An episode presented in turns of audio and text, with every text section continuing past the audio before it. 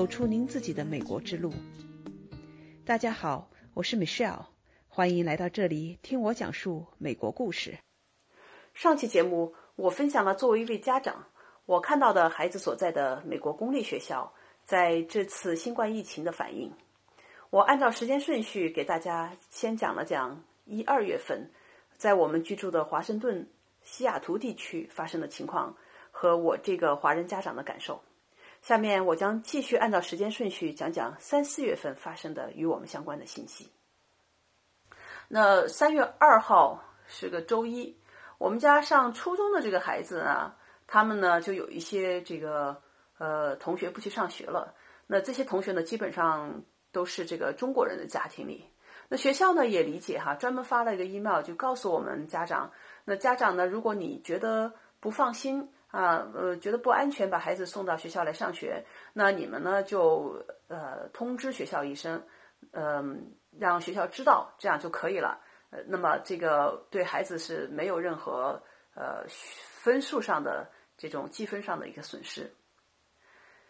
那到了三月三号啊，我这里想插一下哈，我们那个微软啊，微软的领导啊就发邮件说。我们西雅图这边好像当时也说了，加州那边的员工吧，啊是可以在家工作的。嗯，其他的公司呢，这这些高科技公司呢也有类似的规定哈。那那时候是说可以在家工作，后来又过了几天，那么微软的信这个口吻就变了，就鼓励大家在家工作。再后来就变成要求大家在 在家工作，除非有呃必须要在场要到公司的这种职位你才去啊。好，所以这是小插曲了。那就是说，在呃这种情况下，这些呃高科技公司哈，他们还是非常快的，就是采取的这种呃决定。那回到来说这个学校的事儿，那到了三月九号星期一，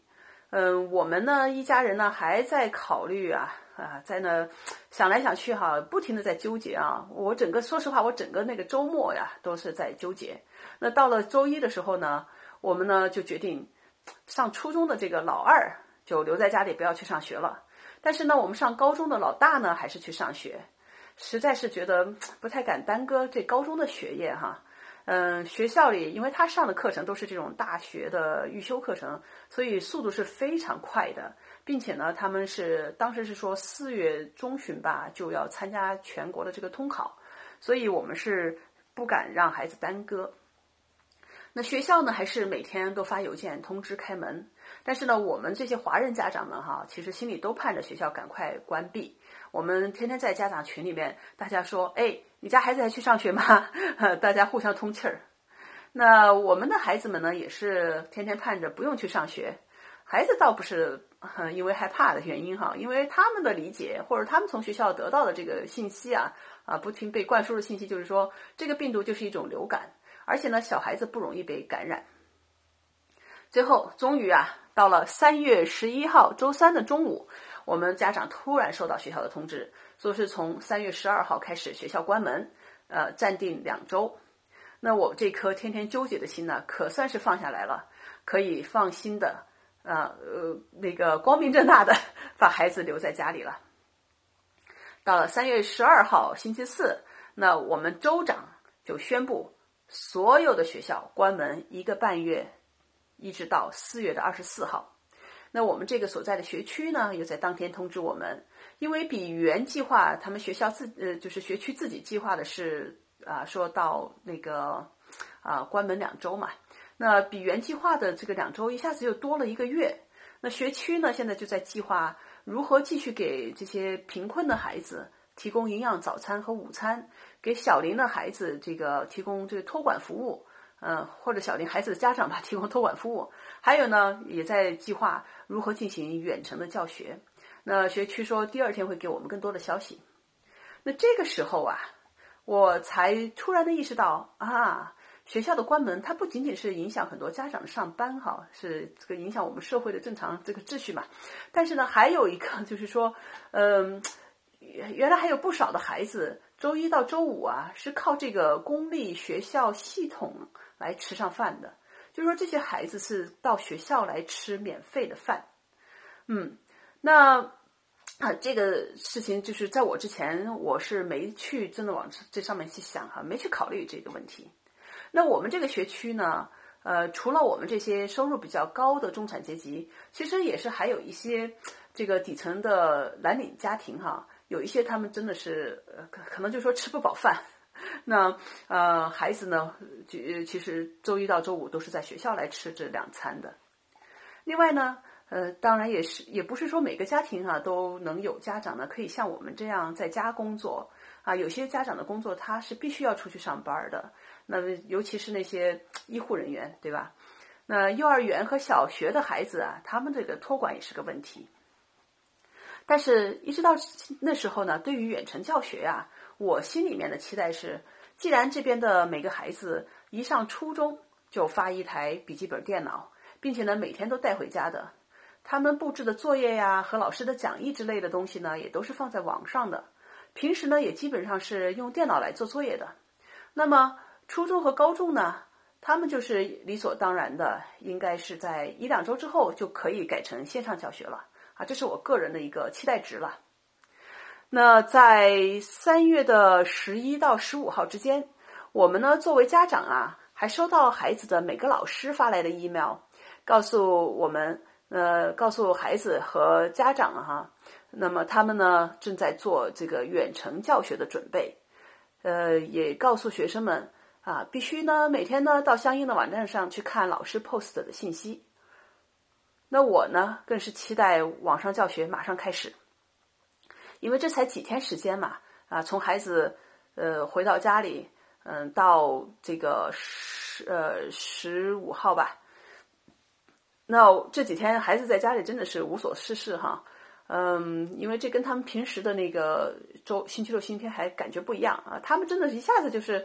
所有东西都放下了，呃，觉得好像不用学习了。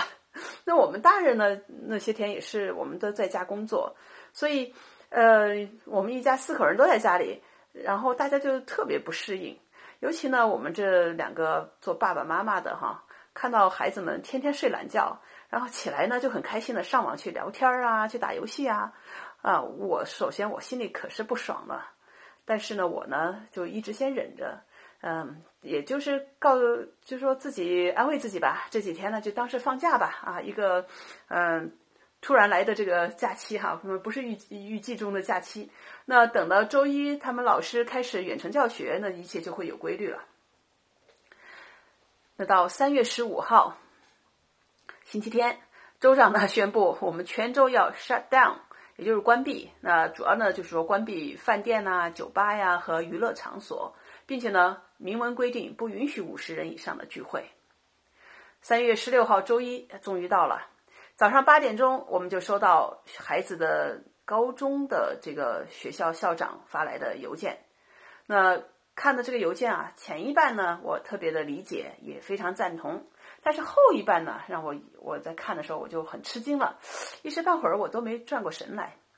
啊，邮件是前一半呢，校长是这么说的，他说呀，我们这个 LWSD 学区的目标是利用我们公立学校系统，在这段时间内为我们的社区提供稳定性和资源。正如您在上周的沟通中看到的那样，我们呢正在制定计划，确保学生有饭吃，家庭中小孩子呢能够得到照顾。那学生呢有机会接受教育，但是下面文风一转，校长说：“然而现实是，我们不能像你们很多人期待的那样继续提供教学课程。华盛顿州公共教育督学办公室的要求是，只有在各学区能够保证达到其特定的要求，才能够继续教学。”哪怕是在延长关闭期间的这个远程教学，如果我们不能满足这些教这这这些要求的话，我们就不能够继续教程。在延长关闭期间，老师将不能继续教授他们的课程材料，所以我们学区现在是按下了暂停键，停留在三月十一号学生离开学校的教学进程。我们计划等学校恢复上学时再继续教学进程。这里我先注释一下，华盛顿州公共教育督学办公室，嗯，英文是 Office of Superintendent of Public Instruction，简称 OSPI。这个机构呢是负责管理整个州的 K 到十二的公立学校的一个部门。那上面这个 email 我看到这里实在是懵了。根据我对中国情况的了解，在咱们中国哈全国实行这么严格的隔离情况下，那学校呢都已经关闭了两个多月了。美国这里呢，很多的地方根本就不隔离，嗯，老百姓呢也不像中国人那么遵守纪律，蹲在家里不出门，他们是比较崇尚自由的。我估计啊，我们这边一直到学期结束，学校都开不了门。难道这三个多月的时候都不给学生远程授课？哈，这到底是什么特定的要求，搞得学校不允许老师去远程授课呢？在我还在琢磨这些信息的时候，高中老师们就纷纷的发来了 email，告诉家长，正如校长信中所说的，到四月二十四号学校重新开门之前，我们老师们是不允许教新的课，也不记成绩。那我们给学生们提供了一些信息。让大家利用这段时间自己复习以前学的东西，也看看自己喜欢的书，做做自己喜欢的事。有些老师在他们的 email 中还表达了，尽管呢他们自己也是非常想继续教新的知识，让学生能够正常的完成本学期的学习内容，但是呢他们不被允许这样做。那我呢，就经过了一番研究哈，到处去上网去搜查去看，这是个什么特定要求？我呢大致就明白了这个特定要求是个什么。简单的说呢，呃，英文呢，呃，我找到了这么一段话哈，就是说，School districts will determine at a local level if online remote services will be made available, taking under consideration the equity needs of students. Receiving special education。那我个人的理解是，学区可以自行决定是否可以提供线上远程教育，但是呢，需要给接受特殊教育的学生提供支持， 让他们呃有同样的机会取得成功。这里边这个关键词就是这个，嗯，equity 哈，equity needs of students。那这个话呢有点绕啊。那我把它，呃，用我的理解来说呢，就是不能让一个孩子因为获得教育的条件不平等而落下来。那如果说是看到现在具体的情况，那么就是在目前的情况下，虽然这个每个中学生、呃高中生都有学校发的电脑，但是如果哪个孩子他们家里面没有互联网而不能上网学习。啊，不能进行这个远程的啊听课，那就是不能够得到平等的受教育的条件。所以呢，老师们就不可以给学生讲新的课，以免有的学生呢学习到了新的知识，学学了上了新课了。那有的学生呢，因为家里的客观条件，他没有办法听到新课。所以在学校解决那部分学生家庭上网的问题之前呢，干脆所有的学生都不去学新的课程了。那这个呢，只是拿这个上网的条件哈做一个例子。嗯，在美国的公立学校里面呢，其实还有一些需要特殊教育的孩子。那前面说到我们这个 gifted program，咱们上的这个天才班或者是 快班哈，我们家孩子上这个东西，那也算是一种特殊教育。但另外的，我们这个特殊教育哈，special education 呢，其实还有呃很大的一部分呢，资源放到的是给那个有身体啊或者智力呃上面。有一点小问题的一些孩子哈，有就有这个残疾的孩子，那他们呢，在学校正常运营的情况下呢，是能够得到一些特别的资源，能够帮助到他们啊，去呃得到这适合他们的这种教育的啊，他们也是就是在这种普通的公立学校可以一起来上学，一起啊在一起的，跟其他孩子在一起。那如果上网课呀，或者是远程教学中呢，他们不能够得到需要的那些特殊的一些帮助。那不能够跟其他的孩子一样得到适合他们的这种教育的话呢，那也就是达不到这条平等条款的这个要求的。当然了，这些都是我个人的理解，并不是学校解释给我们家长的。所以，当我琢磨到这一点的时候啊，我不禁感叹哈，美国这个国家哈，真的挺有意思的。一方面呢，这个在公立学校系统中人人平等，有接受教育的权利的这个想法非常好。我也是让我又一次的深深的体会到美国的他的价值观。而且呢，我换位思考，如果我的孩子是这部分需要特殊帮助的孩子，那我会非常的感谢这个做法。但是呢，另一方面，在这个这个价值观哈，这个条款的实施上呢，我觉得呢，因为一小部分孩子而让所有的孩子在这个起跑线上等上好几个星期，耽误所有的孩子的学习，这个事儿又让我这个做父母的有点紧张。于是呢。我后面呢几周啊，我天天在家里跟孩子们斗智斗勇，我去寻找一些我自己认为是非常有意义的学习材料，呃，拿给我们孩子哈，呃，希望呢他们能够抓紧时间去学习。可惜啊，我家这俩孩子是到了青春期，他们可是不太听家长的话了，嗯，他们只做老师建议的事情，对我要求做的材料一概不理，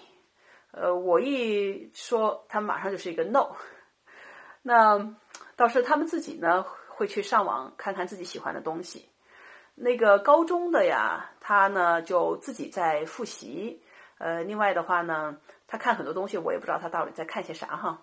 他呃有个很大的兴趣爱好就是玩音乐啊，呃花很多时间去自己作曲，并且呢他还那开了一门那网课啊，就是线上教学啊，是那种利用 Microsoft Teams 这个。产品这个软件来进行线上视频教学，嗯，是跟孩子呃实时进行的。他进行免费的去教中学生来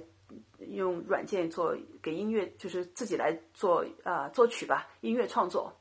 那我初中那个孩子呢，他时不时的到像这个 Khan Academy，就是翻译成可汗学院啊这个地方这个网站上，他去看看一些上课的这个视频课，嗯。嗯，像数学呀，或者什么其他的历史啊，等等等，他喜欢的课程。那当然了，他们有大把大把的时间都是花在自己的兴趣爱好了，包括看小说啦，和同学上网聊天啦，打游戏啦，嗯，反正是这些都是他们爱干的事儿吧。那我的孩子们告诉我，啊，他们非常喜欢哈，非常 enjoy 现在的生活。虽然和同学啊、和朋友啊不能见面，但是呢，网上大家聊聊天也挺不错的。而且他们觉得这个对他们来讲好像损失不是特别大，嗯，所以我看我呀，我觉得这个他们这一代人哈是在互联网里出生长大的，对这种二十四小时线上生活比我们这些大人适应的要快的很多。总体来讲吧，我感觉我家孩子的老师都比较认真负责，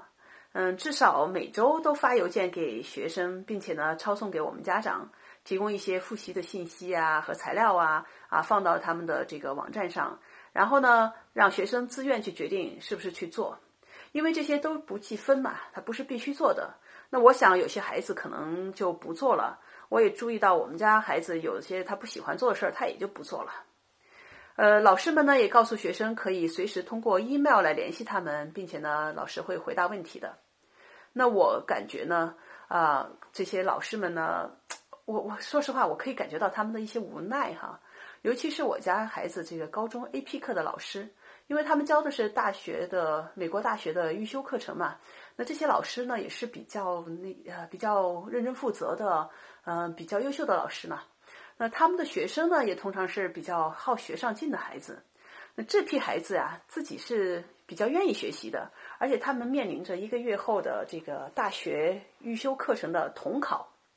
老师却因为这统一的规定，他不能再继续教了，所以呢，只能在规定的情况下呢，呃，遵守规定的这个情况下，尽量的提供一些帮助，并且这些老师呢，尽量的保持着积极的态度来鼓励学生。那这个事情呢，也让我深刻的认识到，嗯，公立学校的不灵活性。那和私立学校相比呢，公立学校就不能够根据自己的学生和老师的需求来灵活的调整教学。让孩子用好他们的时间进行学习，但是在这个同一个时期，很多的私立学校的教学是在继续进行的，那我们公立的学校的这么多的孩子就会落下更多了。那一转眼到今天，这已经到了四月的中旬了，我们的孩子们在家蹲了四个星期了。他们这学期啊，一直停滞在三月十一号那天的课程上。这期间，我呢也从学区的沟通中了解到，这些教育部门正在积极的和电信公司啊以及其他的这些单位在合作。呃，他们用他们最快的速度为学生去提供上网的设备和服务。